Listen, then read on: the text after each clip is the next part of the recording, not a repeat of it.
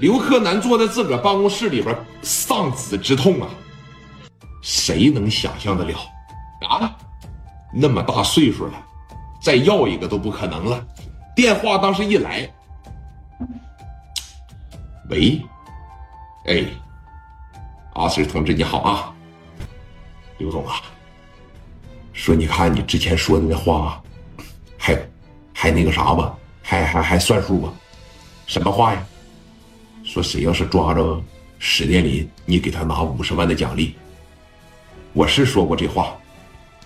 我们现在是你兑现承诺的时候了啊！我决定啊，不向我们上级打汇报了，我直接领着兄弟把这史殿林呐抓捕归案。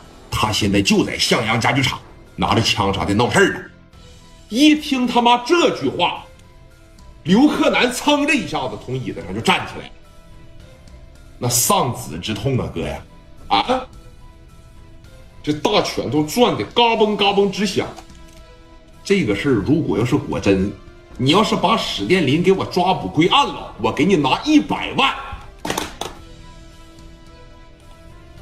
在那个年代，一个阿 Sir 的工资才多少钱呢？啊，一百万呐！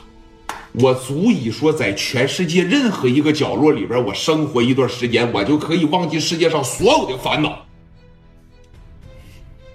这么的吧，你这么的啊，向阳家具厂是吧？我马上让我的司机过去，啊，我也马上过去，我得亲眼看看打死我儿子的凶手是谁。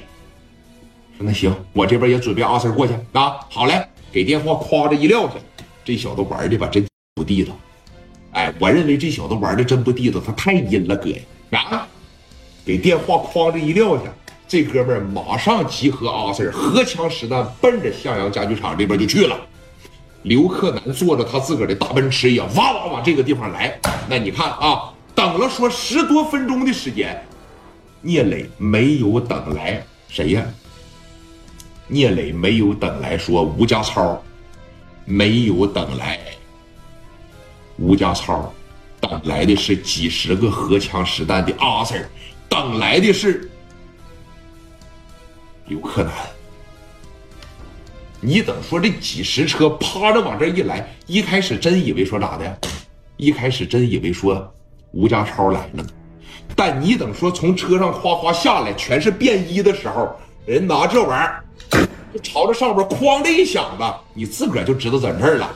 哎，小工作证扒着一撂，来，双手抱头，都蹲地下，都蹲地下。史殿林当时就麻了，谁他妈抱的阿 Sir 啊？啊，谁他妈抱的阿 Sir 啊？这哥们脾气太大了，知道吧？阿 Sir 紧接着朝着史殿林这脚底下来，是史殿林吧？哎，阿 Sir 局里边有备案吗？有史殿林的照片，夸着一拿上，这不就史殿林吗？史殿林。你现在已经被抓捕归案了，那放下武器，放下抵抗，别动弹。